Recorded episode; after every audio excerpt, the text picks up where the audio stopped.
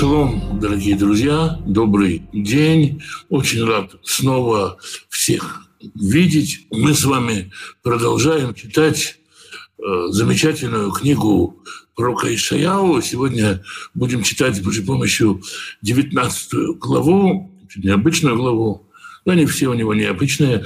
Ну, начнем мы, как обычно, с молитвы.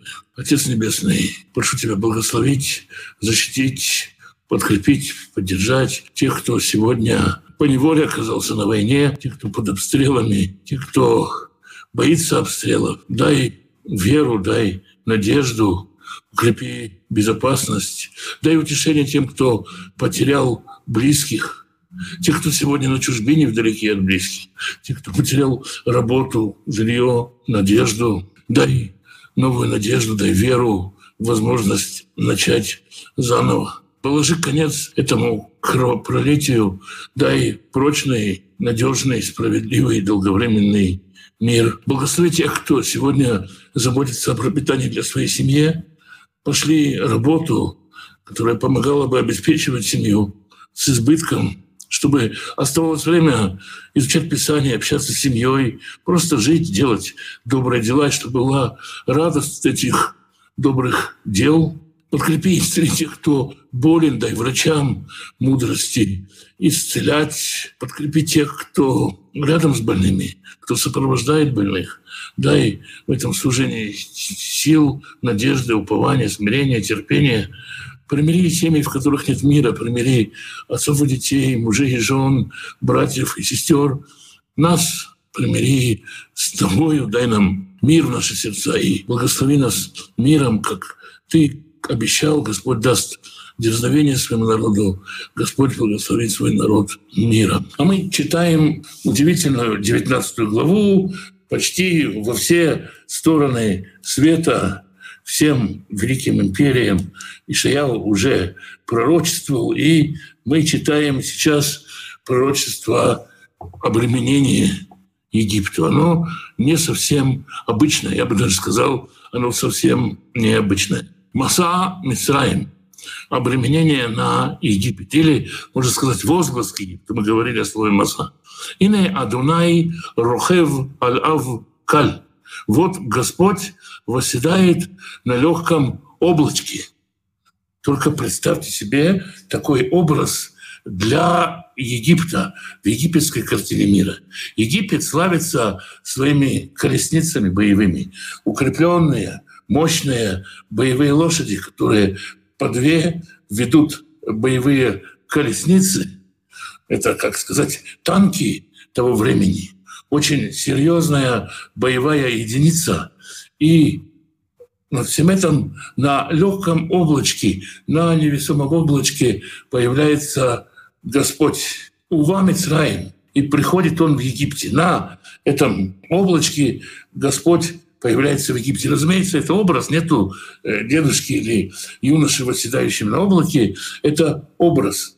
«Внау алилей Мисраим» и содрогнулись боги Египта, Мифанав от лица его. «Уливав Мисраим и Амаз Бекирво». И сердца Египта растаяли во внутренностях его. То есть от вот этого легкого облачка на котором восседает Господь, на котором он въезжает в Египет, содрогнулись боги Египта, и растаяло сердце египтян. Испугались египтяне. «Васихсахти Мицраим бемицрим». И я перессорил египтян с египтянами. Представьте себе, что Египет — это страна, которая долгое время э, собирала в себя рабов, трудовых мигрантов, э, всех, каждой твари по паре, собирала много разных этнических общин. Египет, конечно, имеет э, ядро египетское население, но в нем очень много разных э, диаспор. Есть ливийцы, медийцы, кушиты, эфиопы и разные другие, и разные партии. То есть Египет весь во внутреннем раздоре, египтяне перессорены друг с другом, и это Всевышнего. «Венельхаму иш беахев» и будут они воевать каждый с братом своим. Вишбираэу, и каждый с ближним своим. Ир-баир, город с городом. Мамлаха бы мамлаха. Дословно, мамлаха означает царствование, но в в Египте Египет был разделен на, в те времена на 36 разных областей, которые назывались, в греческом переводе они называются епархиос, епархии. И вот эти 36 областей воюют друг с другом. Регионы перессорились один с другим. Ванивка, Руах, Мицраим. И как высвистился с, в гудок, ушел дух Египта, Бекирго во внутренностях его. Ваецато и вала. Я проглочу его совет, проглочу его способность рассуждать. Выдаршу эль аллилим. И они будут, поскольку они потеряли способность рассуждать, они не могут сориентироваться в происходящем, они не могут сами продумать какой-то реакции, и поэтому они обращаются к башкам, Вельга и Тим. И Тим — это дословно медленные, это э, чревовещатели, люди, которые говорят таким медленным, медитативным э, шепотом. Очень э, много есть таких вот э, всевозможных э, провидцев или маскирующихся под провидцы, которые вот таким вот набором слов говорят. Вот.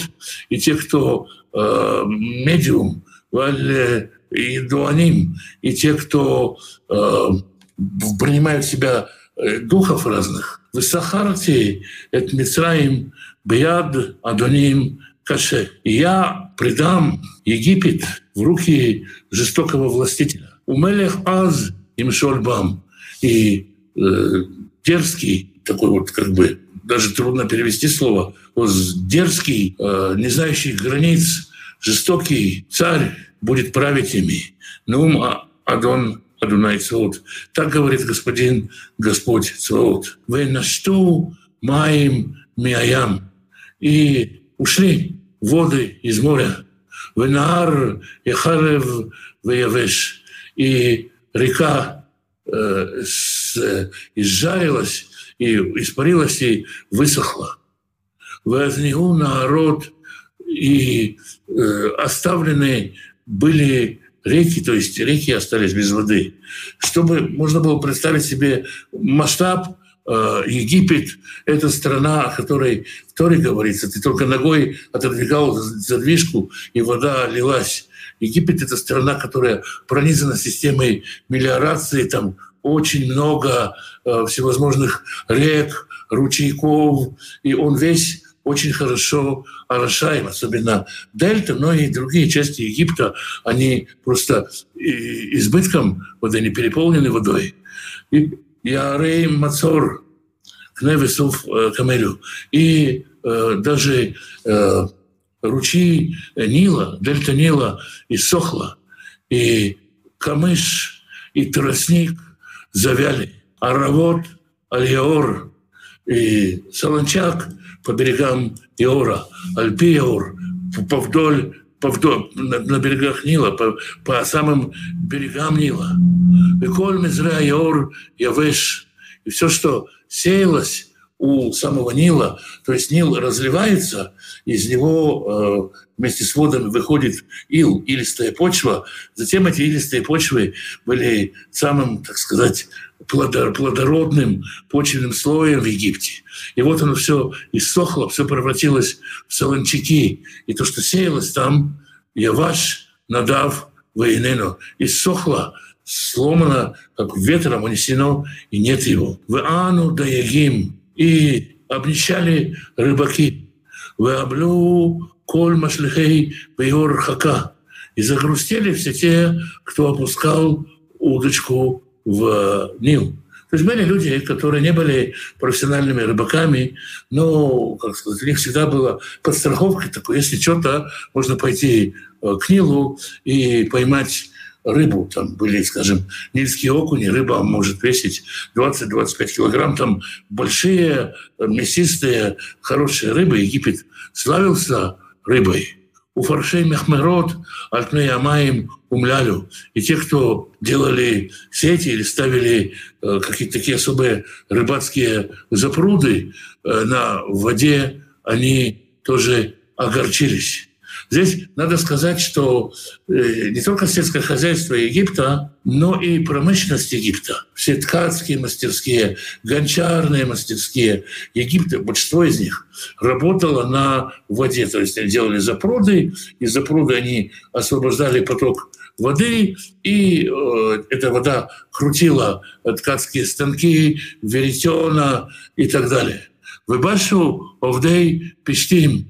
И пристыдились, э, дошли до, так сказать, постыдного существования чесальщики э, льна, шрикот, варгим хорей, те, кто э, валяют войлок можно перевести, или с, с, свивают полотно и делают белые шерстяные ткани. То есть легкая промышленность Египта все это погибло. Вою Шатытея Медукаим и основания ее э, пришли в уныние. Коль асей сехер, всякие делающие, агамей нафиш. Слово агам нефиш можно перевести как э, навевающие, навевающие грусть. Но слово «агам» переводится еще и как «озеро», поэтому снова есть, есть такая игра слов. Но, в общем, все стало грустно и печально в Египте. Ах, Авелим, царей Цан. И, и э, сгубили оглуп, от, э, от, отупили их э, вельможи цонские. Цон – это столица Египта. Хахмей и Ацей Паро мудрецы, советники фарона, это не вора, э, совет их дурацкий. Их там роль паро, как вы скажете фарону, бен хахамим они, бен махайкедем, я из мудрецов, я ученик древних царств. То есть никто не может дать совета. Все говорят какие-то глупости. То есть всем очевидно, что все несут несусветную чушь. Эта чушь несусветная увлекает Египет к погибели. И я, мой хамеха, ну, где же мудрецы твои? Вейгиду налиха, потому что не расскажут тебя. Вейду, маец вот аль Может, они тебе расскажут, что замыслил Господь Сваот на Египет. Но валю сарайцон, тупят вельможи цонские, насу сарей нов Титует Мицрим, Пинат все они, э, все они увлеклись э, зачем-то внешним, попались в ловушки и погубили э, основания племен, то есть как сказать, Египет разделен, вот эти родовое устройство среди самих египтян и начальники родов, так сказать, старейшины тоже поглупели, никто не мыслит ни в государственном масштабе, ни в масштабе семьи. Все предано глупости, все отупели. Почему так случилось? Адонай Масах Бакирва Руах Эоим, потому что Господь навел на них э, дух слово «эуим», ну, э, можно так сказать, э, даже не глупости, ну, наверное, наверное, это какое-то более резкое значение слова глупость, неразумение. Ватитует Мицрим. И ввели они в заблуждение египтянина. Беколь Маасе Китават Сихор. И они, э, э, как сказать, заставили Египет э, барахтаться барахтаться, как барахтается пьяный в своей блевоте. В Милимицрим Маасе и не было в Египте никакого такого успешного дела, Ашер Ясе Рош Везанав, которое бы сделала и голова, и хвост. То есть нету координации действий между властями и низами, кипа и агмон, крыша и основание. То есть э, все в разнобой, полная анархия – никакая власть, никакая политика, никакое планирование, ничего не работает полный э, кризис государства как э, структуры власти. Ничего не работает, никто никого не слушается, все в каком-то духе неразумения, глупости, которая не осознает, что она глупость. Боем ау ю мицреем кинашим. Тот день будут египтяне как женщины. Женщины в данном случае что? Египтяне — это всегда бравые воины. Это всегда бойцы, э, солдаты, э, люди, которые, как сказать, умеют добывать свой хлеб и в боях, и, на, и в труде, так сказать, они герои войны и труда, но здесь они станут э, такими трепетными домохозяйками, которые боятся выйти из дома и ищут, кто бы, как сказать, как, ищут, какой бы мужчина о них позаботился. Выхарад. И и, и, и убоялся, пахад, и испугался, мифнейт нуфат яд сваот от замаха руки Господа Цваота, Ашеру Манифаляв, которыми он замахивается. То есть они увидели, что Господь замахнулся на Египет, и они пришли в трепет, они оцепенели. Вая Адмат Иуда, и будет земля египетская, и Египет э, вступает в, с Израилем Э, в коалицию в те времена, и э, вместе с Арамом Египет вступает в коалицию, Египет тоже щиплет Иудею, и земля египетская будет для египтян лехага. Будет это им э, преткновением. Слово хага можно понять как антипраздник, день скорби, как, э, как какое-то место, когда назначено случится беде, день беды. Коля Шарьяскиру Тайляв и Фат, и, и, и Вхад.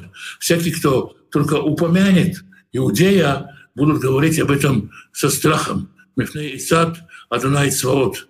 Из-за из замысла Господа Цваота, Ашеру Аляв, которым он замышляет на Египет. И в отличие от других пророчеств, которые мы читали про разные страны, про Ассирию и про Вавилон, где есть погибель, где есть разгром.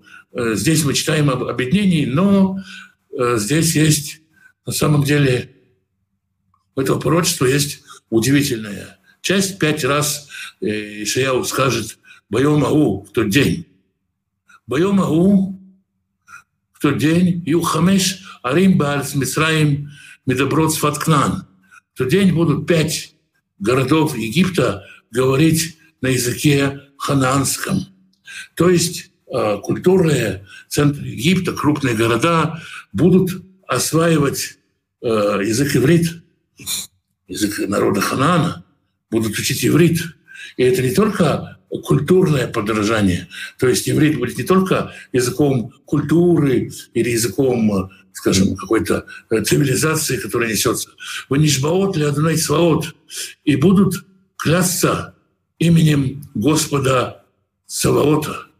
То есть и клясться в суде будут именем Господа. Значит, какие-то решения будут приниматься в соответствии с Божьим законом. Они примут Бога Израилева – Ира Эрес и Амер Лейхат. Один из этих городов будет называться Эрес.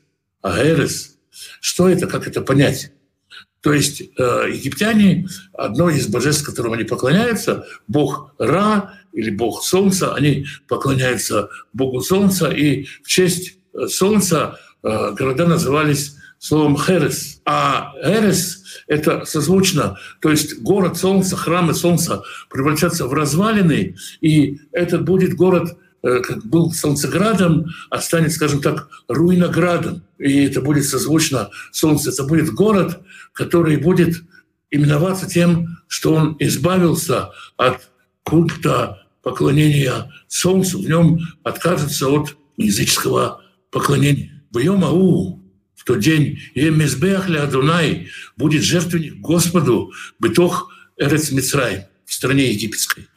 Э, движимые этим пророчеством или опираясь на это пророчество во времена э, Маковеям, части священство бежало в Египет, там построили храм Хонию, там действительно действовал храм в период второго храма долгое время, но, скорее всего, это как человеческая попытка реализовать пророчество. Есть такое правило в толковании, да, что Господь, который дает пророчество, Он и действует к его реализации.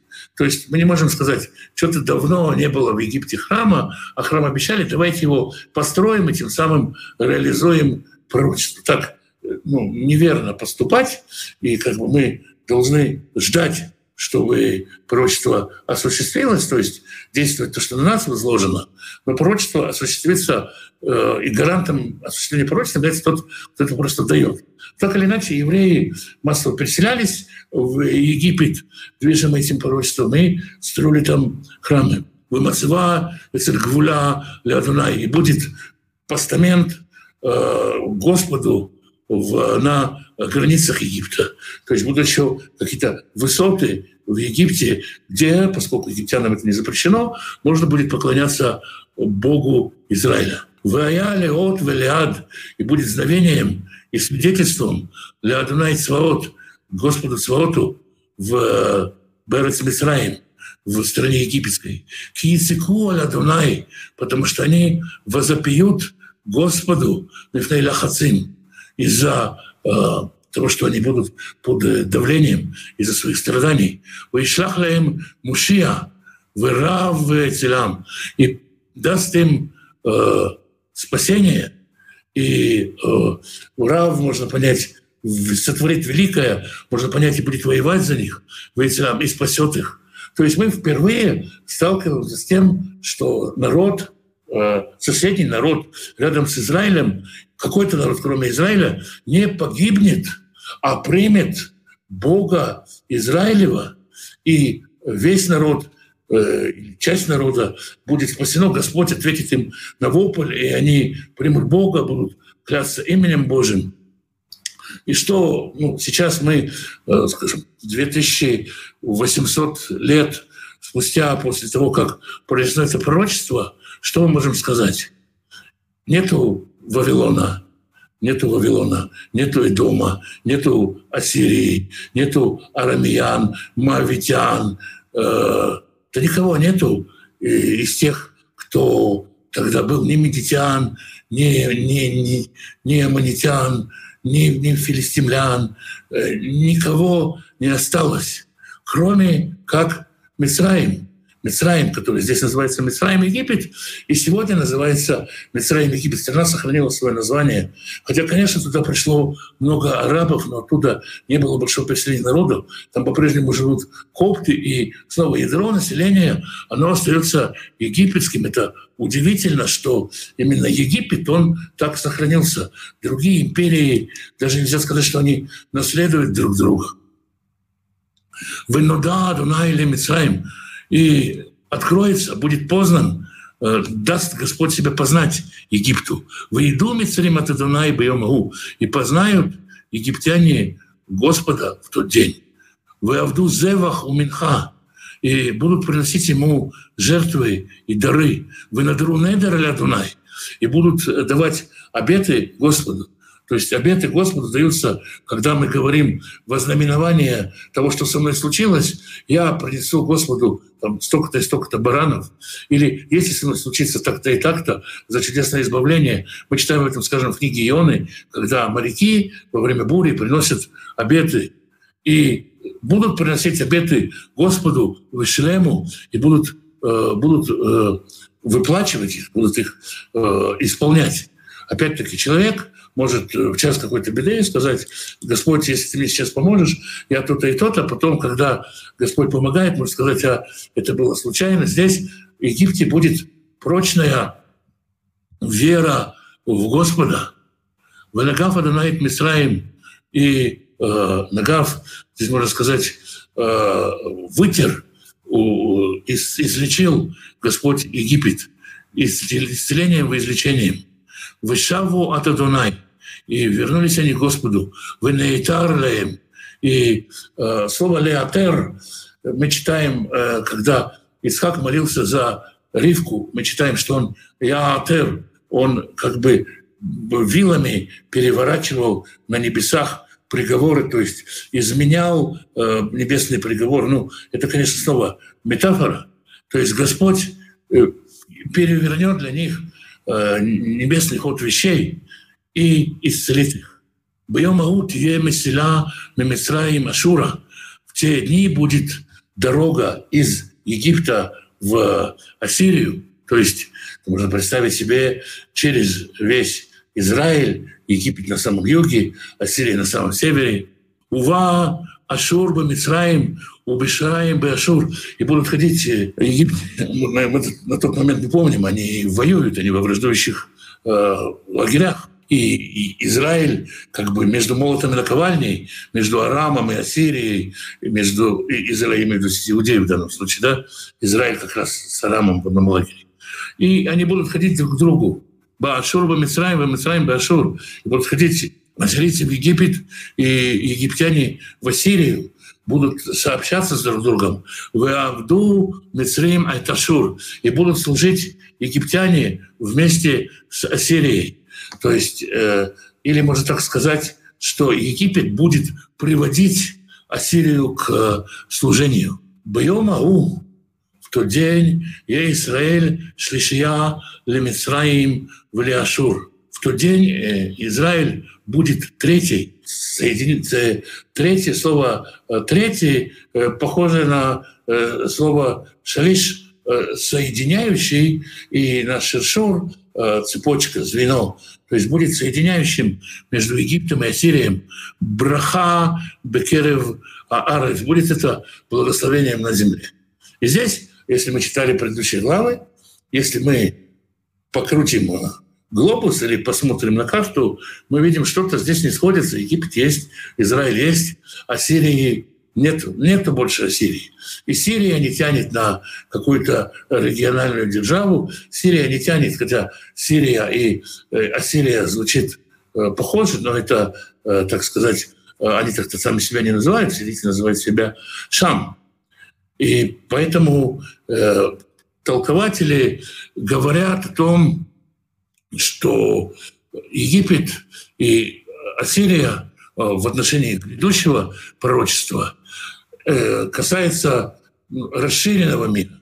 То есть две державы, которые были полярными, потому что там Америка и Китай, которые находятся в разных полюсах, несмотря на какое-то экономическое сотрудничество. Две державы в каждое время, наверное, свое два полюса мира соединятся в Израиле, и это будет благословением для всей земли.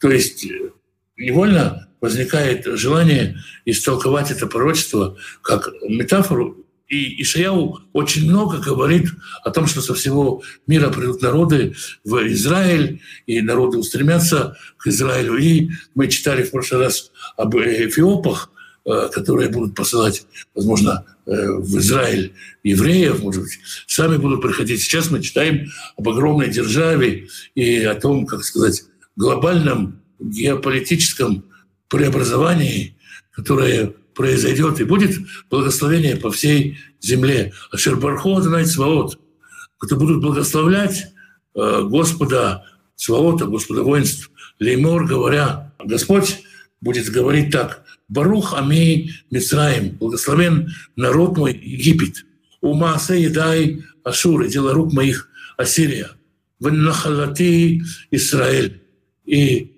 удел мой Израиль. Мы говорили в одной из глав, что тогда ты скажешь, что блажен Господь, который мучил меня и исцелил. Через эти мучения я пришел к осознанию Всевышнего. Это, конечно же, относится и к Египту, и к Ассирии, и к каким угодно сверхдержавам, каким угодно странам. То есть Господь ведет народы, в данном случае, конечно, и Египет много зла сделал Израилю, и Ишаяу об этом, безусловно, знал, и Ассирия много сделала зла. Израиль сейчас под Израилем, я подразумеваю весь народ Израиля, не царство Израильское. И вот они будут объединены, присоединены к народу Израиля, будут связки с народом Израиля, благословлять Всевышнего. И тот путь, который они прошли, это, как вот Всевышний здесь говорит, Ассирия – дело рук моих. То есть и египтяне тоже мой народ. То есть, несмотря на то, что мы видим и можем говорить, и Господь сам говорит об избрании народа Израиля, и мы видим, как Господь работает с Израилем, но в то же время настанет день, когда Господь на облачке появится в Египте, и в Египте произойдет то, что произойдет.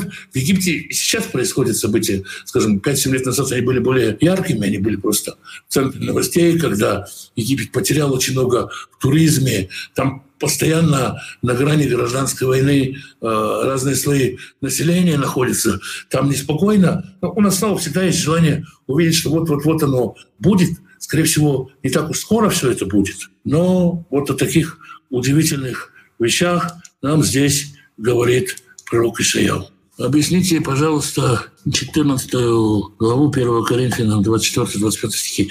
Так очень э, трудно, потому что я же наизусть не знаю, к сожалению. Да, давайте придется смотреть. Лучше, если вы спрашиваете, то, пожалуйста, лучше цитировать. Видимо, Павел имеет в виду, что люди, которые пророчествуют в церкви, в собрании, будут говорить э, неверующему человеку, э, там, это ты вот затеял вот это, вот это, вот это, или не делай того и вот того и того. Я слышал такие рассказы, сам свидетелем не был, но, скорее всего, имеется в виду вот это, что люди будут говорить что-то, что он поймет, как какая-то притча, которая будет ему намеком, или что-то такое, но факт тот, что и факт, не факт, не факт, а э, как факт из моей биографии, что я об этом только слышал, я не видел этого буквально, поэтому ничего не могу сказать. Получается, что апостолы — те же самые раввины. Греческие термины, которыми пользуются христиане, подменили многие смыслы Священного Писания.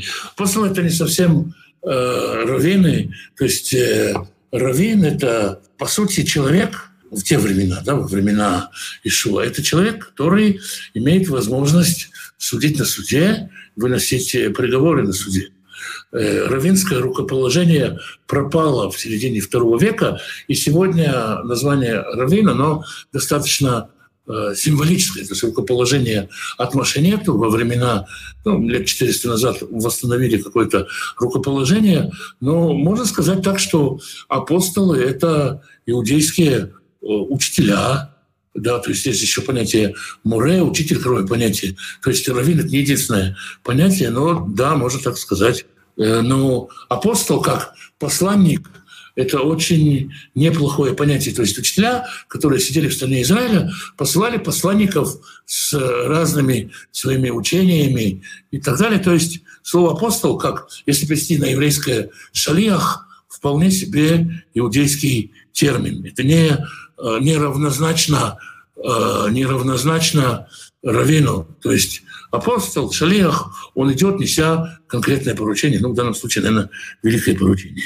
Шалом, можно ли есть мясо халяль? Удаляет ли оттуда всю кровь? С мясом халяль есть э, кровь, кровь они стараются удалить, они не высаливают мясо, да, но кровь они удаляют. Скажем так, ну, понятно, ортодоксальный еврей не будет есть это мясо, да, то есть с точки зрения ортодоксальной лохи, конечно, категорически нельзя. Ну, мы, если, если как не говорить о кашрате, кроме того, что они, э, там, там может остаться кровь, но снова это с определенными оговорками большинство мессианских ескалей. Есть проблема с э, почным жиром, хелев, который запрещен Торой. Поэтому если вы, скажем, покупаете фарш, который приготовлен халяль, или кебаб, который приготовлен халяль, что-то из фарша, э, или жилы, которые вот в задней ноге содержатся, Поэтому нужно проверять, чтобы там не было внутреннего жира, чтобы там не было вот этих частей, которые Тура э, запрещает.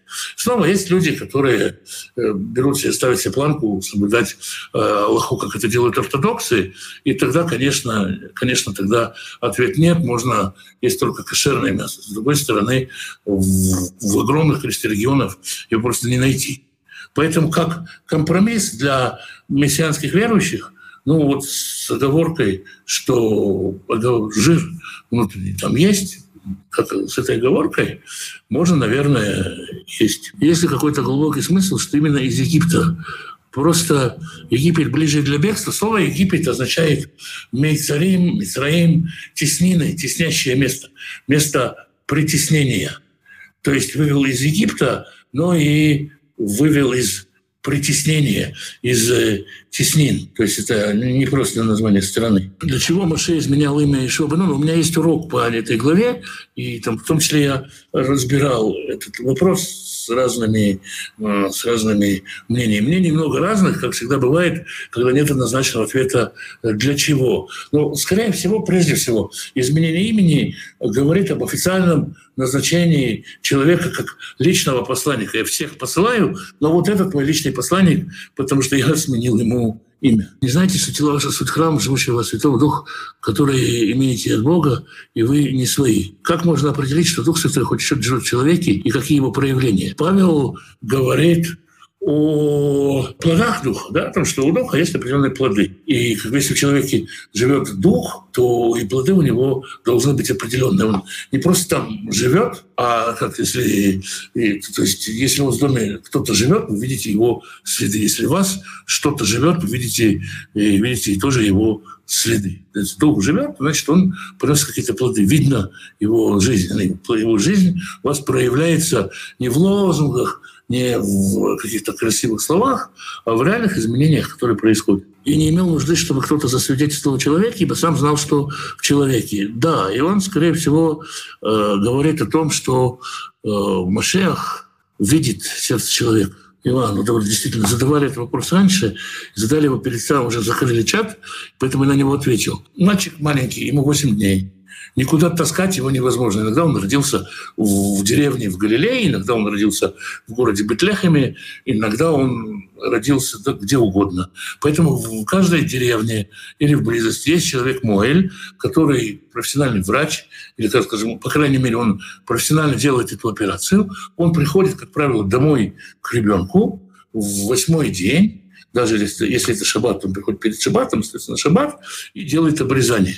То есть на восьмой день приходит Муэль, никуда ребенка не несут, не ведут для этого, а в доме, ну или если в синагогу, скажем, могут принести, но чаще всего все-таки на квартирах делают, если погода позволяет до синагоги донести, если много народу хотят пригласить, тогда в синагогу.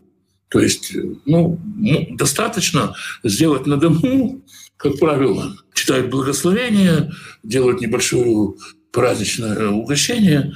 Так оно и было и тогда. Отец нарекает ребенка именем, провозглашается его имя, его обрезают. Ну, в общем-то, и все. То есть, если отец умел, то отец сделал это заповедь на отце. Поскольку отец не всегда умел, то приглашают Мойля. Сегодня, скажем, в Израиле и в роддом приходят, и уже Мойли, и родился мальчик, дают свои визитки, говорят, приходи. Но наверняка с Ишуа было то же самое. Что Иисус имеет в виду, каких качествах детей, говорит, если не обратитесь и не будете как э, дети, как э, согласовать с первой заповедью. А какая здесь, какое здесь противоречие с первой заповедью? Э, Ребенок, он, как сказать, всецело влагается в папу с мамой, да, в родителей своих, полагается на них полностью.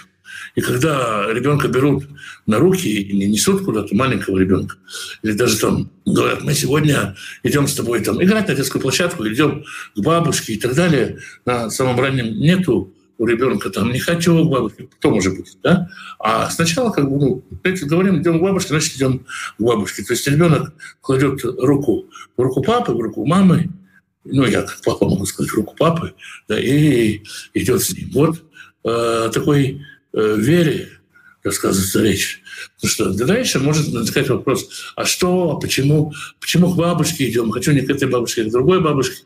Хочу мороженого. И, ну, взросление же оно разное бывает. Да, но э, в самом раннем своем этапе ребенок передает свою волю воле родителей. Это снова не значит, нужно быть безвольным и, как сказать, не, не развитым. Как бы, речь идет о вере, о степени доверия. Для чего писательно так тщательно описывать вероятные бедствия. Несколько книг заполнены красочными пояснениями описаниями казней Божьих. Зачем столько внимания этому? А как еще? Во-первых, давайте скажем так, сегодня, если вы смотрите, чем переполнены новости, да? Э, то есть информация привлекается эмоциональная. И, во-первых, человек очень как бы чувствителен к тому, чтобы представить, как ему будет плохо. Трудно представить э, человек гораздо острее представляет бедствие, чем удовольствие. То есть, э, скажем, э, рассказать человеку о том, что будут колоть колючки по дороге, или о том, что будет он в горячей приятной ванне сидеть, колючки более чувствительные. И человек более, более восприимчив был к тому. То есть для того уровня восприятия человека ему рассказать о том, что с ним произойдет, для того, чтобы он понимал, что то, что с ним происходит, это не злая природа, не злой рок, это не мщение каких-то э, каких богов, это проявление Бога Всевышнего. И плюс ко всему э, вот эти разрушения, которые идет речь, то, что Бог может разрушить, то, что человек построил, постоянно показывать человеку, мы это так не мыслим. То есть для нас понятно, что Бог, Он Бог воды, Бог огня, Бог воздуха. А для египтянина, скажем, это удивительно, что Бог, Он может быть и в воздухе, и на земле, что он может быть вездесущий, везде проявлен, что у него не узкая специальность, что он как Бог на все руки. И поэтому показывается и вот в этом Бог, и вот в этом Бог, и вот в этом Бог, что это не братья-месяцы, которые сидят у костра и говорят, ты будешь виноградники разрушать, Дионисий, а ты там, Артемида, будешь э, охоту портить людям, и так разделяют. То есть, чтобы показать, что источник всех бед — все, что случится с человеком, Всевышний, и, соответственно, отношения надо налаживать с ним. А с ним надо налаживать отношения не просто принося ему жертвы там, или намазывая ему боги, губы жиром, как чукотским богам каким-то, а преобразуя, меняя себя. Но разве был в истории Египта период, когда несколько городов говорили на иврите и поклонялись Богу Израиля? Получается, просто, получается, пророчество еще сбудется. Это пророчество в, в будущее направлено еще будут говорить. То есть мы видели, что основан Израиль, видели, что Египет сохранился. Много чего у нас с Египтом э, связывается. Кстати, есть города в Египте, где почти все говорят на иврите, потому что там израильских туристов много. Ну, э, это, я думаю, что это пророчество еще осуществится. Почему считается, полагаю ошибочно, что образование Иисуса происходило в храме Иерусалимском? Но если читать, то скорее происходил отец семейства. Вы слушайте, да, вы правы. Обрезание Иешуа, скорее всего, не происходило храме. То есть, потому что представьте себе, что храм один, он в Иерусалиме. Ишуа, хорошо, он родился в Бейтлехеме, и там идти до храма не так уж э, далеко, но храм к этому не приспособлен. Обрезанного младенца как потом тащить даже наоборот, в дороге запрещено обрезывать. То есть вы представьте, что он обрезан, его надо куда-то нести потом и так далее. То есть дни очищения заканчивались не на восьмой день, правильно, а на какой день? На сороковой день дни очищения закончились, и они пошли ребенка принести в храм.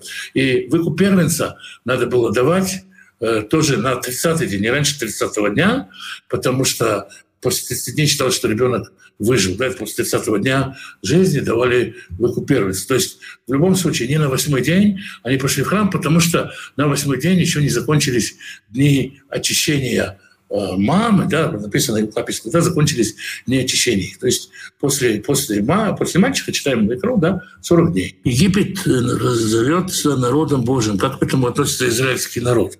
Вообще, знаете, как трудно потесниться. Мы вообще, ну, как любой, любой человек, он очень ревнивый. Да? Помните, за что поссорились Каин с Авелем? Да? За любовь папы небесного. Понятно, что Каин с Авелем поссорились, мы с Египтом как не поссориться? Понятно, что э, как сказать, что, что это как, как, как скорбь, да, ну вот притча о блудном сыне отчасти примерно такой же картину, можно сказать, рисует. Да? Есть э, горечь, а как это он тоже туда попадет? А как это вот это так будет, что эти стороны притесняли и так далее? Ну, как бы э, как далеко не все обрадуются. На человеческом уровне понятно, что ревность, она вечно она свойственна человеку. Христиане трактуют эти стихи ну, как описание тысячелетнего царства. Э, раввины говорят, что это, как, как раввин говорит, «леотид лаво» в далеком грядущем. Пророчество последнего стиха Египте – это в далеком будущем. И, и да, я думаю, что да, это намного-намного дальше, чем э, будущее. Здесь есть, э, как сказать, две линии.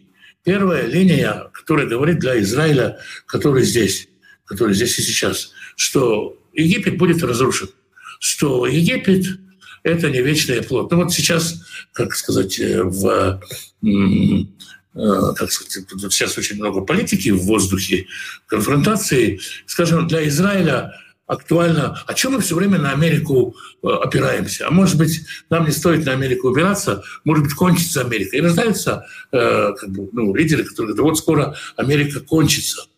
Про Египет всегда говорят, что Израиль опирается на Египет, на эту трость надломленную, постоянный образ. Израиль маленький, Иудея тоже маленькая. Это два маленьких государства, которые пытаются сжаться каким-то большим державам. То Арамея, то Ассирия, то Вавилон, то еще кто-то. Надо же, э, надо же, чтобы где-то в Америке как бы евангелисты и республиканцы нас поддерживали. И не дай бог мы потеряем их поддержку и как надо стараться. И здесь Господь говорит, что не надо полагаться на Египет, полагайтесь на Господа. Египет, в конце концов, тоже будет полагаться на Господа. Это далекие новости. А ближайшие новости, потому что не стоит полагаться на Египет, потому что Египет может скоро развалиться. Потому что сила Египта, слава Египта, она эфемерна. Примерно так. Как мы должны ощущать Бога верою или чувствами, или эмоциями, как быть, если не чувствуешь эмоционально. Думаю, что не все люди эмоциональные, во-первых. Во-вторых, как раз эмоции могут э, очень сильно человека увлечь. И человек, э, влекомый эмоциями, может быть привлечен. Э, как бы полагаясь на свои эмоции, как бы мы можем ну, много чего себе напридумывать. И поэтому как? Да, наверное, э, верить, что он рядом с нами, каких-то обращая внимание на те моменты, когда проявляется незначительная наша забота. Мы можем увидеть, что его в каких-то мелких деталях своей жизни, приучаясь, ну, мы, мы можем этому научиться видеть его в каких-то деталях, замечать, чувствовать благодарность. То есть, если мы скажем, ну, скажем, перед субботним столом, мы говорим, что мы сегодня можем поблагодарить Бога, подумаем, за что мы можем поблагодарить Бога за эту неделю, за этот день. И тогда мы будем, как сказать, копить, собирать в, в лукошко те переживания, за что мы благодарны Богу, где мы видим его. Это может где-то э, где-то лучик солнца, который именно нам посветил, где-то еще что-то. То есть какие-то такие вещи можно приучить себя замечать, и тогда мы будем чувствовать больше его, больше, больше его в жизни. А эмоциями можно, можно почувствовать все что угодно. Э, ну, есть люди с эмоциональным складом, но кажется, что эмоции надо все-таки проверять Алекс, э, во время молитвы, в теплое время многие общины проводят крещение. Как правильно совершать этот обряд? Крещаемый сам погружается или его погружают? Все зависит от э, течения вод, от много от чего зависит. Наверное, так коротко не, не рассказать. И я не уверен, что должен быть определенный четкий, э, четкий совершенно, четкий совершенно обряд. То есть разное может произойти. Наверное, стоит отдельно об этом поговорить, может э, рассказать о истории вопроса, да, как это всего, чего оно есть пошло, как оно было во времена Ишуа, кто погружался, куда погружался, когда погружался, и тогда можно будет э, как бы более подробно рассказать. То есть минимум минут на 30 разговора, так чтобы ответить хорошо. Господь дал дул опьянения. Господь сейчас может сделать с любой стороной и человеком, которых решил наказать. Да, да, да. И, ну, как, как сказать, когда мы, как можно сказать, а сейчас Господь э, не может такое сделать, он же не постарел, не, как сказать, или, или как-то не, не покаялся, он, он, он Господь, и он не, не изменялся. Конечно, он как тогда все мог, так и сейчас может, и я думаю, что целые народы, да, действительно так это происходит. Как понятие не мерою э, дает э, духа. То есть э, там, там вот опять-таки, да, так, знаете, такой вопрос, на который хочется отвечать долго, и не рождается какой-то афоризм, э, которым можно легко ответить. Можно, как сказать, вам могут дать стакан воды, и это будет, ну, стакан воды или бутылку, или, скажем, там заказ доставляют бутылки, скажем, 20-литровая. У вас есть 20-литровая бутылка воды, а есть поток, как, как, как электричество или как газ, как водопровод открыли, и вот она течет. И Господь, когда открывается, нету, как сказать, э, не, ничем, кроме вашего умения принять, не обусловлено, если так можно говорить, количество духа, да, не, не обусловлено сколько дух, как, какую, какую меру духа вы получите. Я боюсь употреблять слово количество по отношению к Святому Духу, но образно говоря так. Э, не очищение матери в наше время не актуальны, потому что в наше время нет храма в который запрещено приходить нечистым. И так получилось, что поскольку у нас нету сегодня э, рыжей телицы, нету храма, все человечество с точки зрения, с точки зрения Аллахи, в понятиях Аллахи, в понятиях еврейского закона, все человечество нечисто, нечисто мертвых. Для того, чтобы э, избавиться от этой чистоты, нужен пепел жительницы. Его нет. Поэтому, хотя женщина очищается, э, и она становится чистой для мужа и разрешенной мужу, она в этом состоянии еще не может войти в храм. Ну, храма и нет. И поскольку в храм она не идет, и поскольку она остается нечистой, нечистой мертвых, и еще много-много всего, то эти вопросы сегодня не актуальны. А какой э, пророк от пророчества для жителей этого времени, что будет в далеком будущем? Это как посмертное благословение. Ну, действительно, если, как вот представьте, я финансовый консультант или любой другой консультант, и ко мне приходит человек и говорит, вкладывать э, деньги вот в во что-то там, или в катушечный магнитофон, или нет. Я ему сказал, знаешь, через 250 лет, что через 200, через 50 лет будут э, компьютеры, будет интернет, и про катушечный магнитофон никто знать ничего не будет. Или, а через 800 лет, нет, на 600 лет просто никого не интересует. Но здесь, э, как сказать, э, когда ты смотришь, ты понимаешь, что вот эти вот египтяне, туда троеточие, троеточие, такие-то, какие-то растяки, они Господу понадобятся то, что с ними происходит, то, что они сейчас делают, это, а, как сказать, это а, часть Божьего замысла, и Бог их не оставит, и, и, и значит, и мы не, не, не, не вседозволенно можем с ними поступать.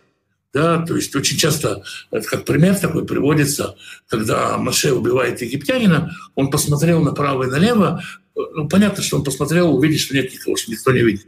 Но Медовшиков посмотрел в будущее, не будет ли из его потомства какой-то прок.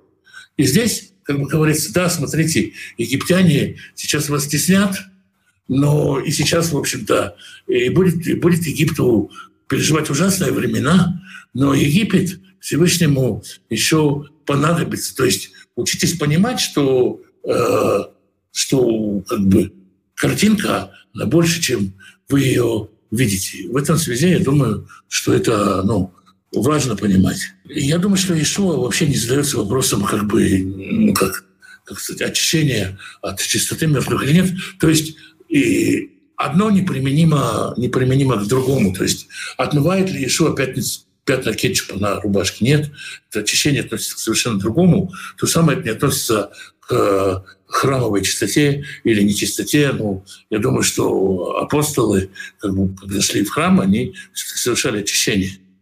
Но это просто, как сказать, неприменимо сегодня. Нам незачем очищаться от нечистоты мертвых сегодня. Вот Алекс еще спрашивает о важности общины и говорит о том, что человек может чувствовать себя в общине по разным причинам некомфортно. Является ли исключением не быть частью общины?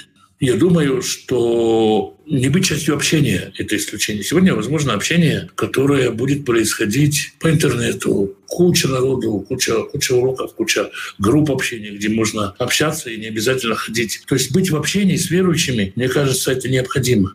И в крайнем случае, конечно, ну, если человек вдруг оказывается там в тюрьме, в лагере, на необитаемом острове или еще по какой-то причине какой-то кризис переживает. Но, в принципе, человек должен быть в стане. Но сегодня это возможно а, не обязательно ходить в какую-то общину и ну, вставать под власть незрелого руководства. Возникает вопрос, зачем? Если человек проверяет себя и видит, что это не какие-то личные мотивы, не его гордость, не его дерзновение, и он видит, что многому может научиться вне общины. Если община его как-то сковывает, а такое часто бывает, тогда, наверное, трудно сказать, что является общим правилом. И снова приходит на ум а, а, Евнух из Эфиопии, которого в те-то времена отправили вообще никуда. У него интернета не было. То есть я думаю, что каждый случай отдельно должен рассматриваться. И, и я могу вам сказать, вы знаете, вот эм, по юности вот, и, и, и, идешь в Вишеву по Иерусалиму, и есть синагог очень много, маленьких синагог. Есть синагоги йеменских евреев, есть просто какие-то синагоги вот разные. И вот э, утром ты идешь, и у евреев принято молиться миньяном по 10 человек.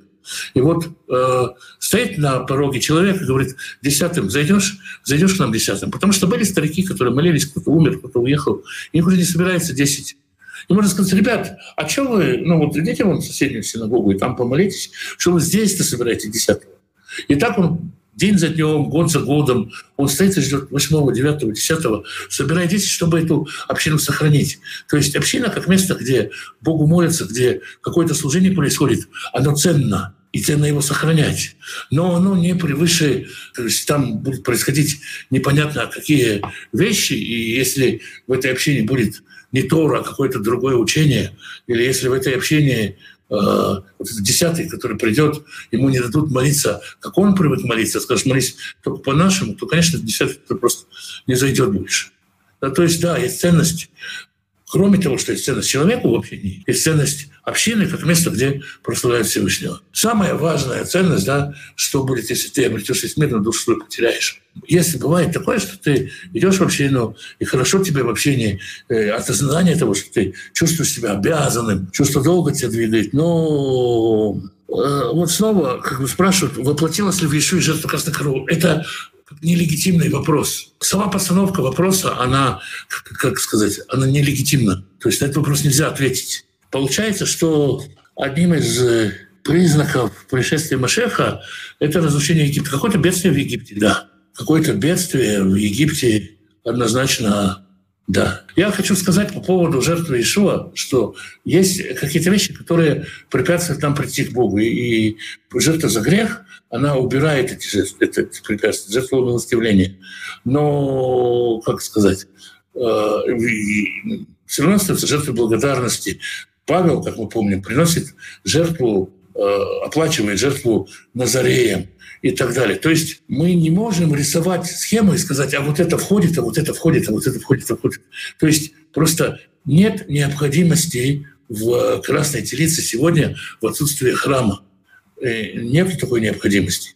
Поэтому спрашивать о том, а как бы воплотилась ли жертва саму по себе постановка вопроса, ведь это пепел, да, то есть и так далее. То есть, ну, как сказать, э, мы верим, и наша вера, она очень э, христоцентрична, да, то есть мы все и во всем хотим видеть Машеха, но, как сказать, э, мне кажется, что, что так ставить вопрос просто, просто неверно. Потому что задача Машеха была в чем? Не быть самой крутой, мега крутой жертвой, дело не в этом, а в том, чтобы дать возможность любому человеку приходить ко Всевышнему не на этой горе, не на той горе, да, вот, то есть периоды очищения в храме — это все совершенно другое, то есть оно, оно как бы из, из другой оперы, поэтому одно с другим смешивать, на мой взгляд, не легитимно. Хотя, конечно, когда каждый раз, когда читаешь о раритилице, говорят, а вот здесь же очень много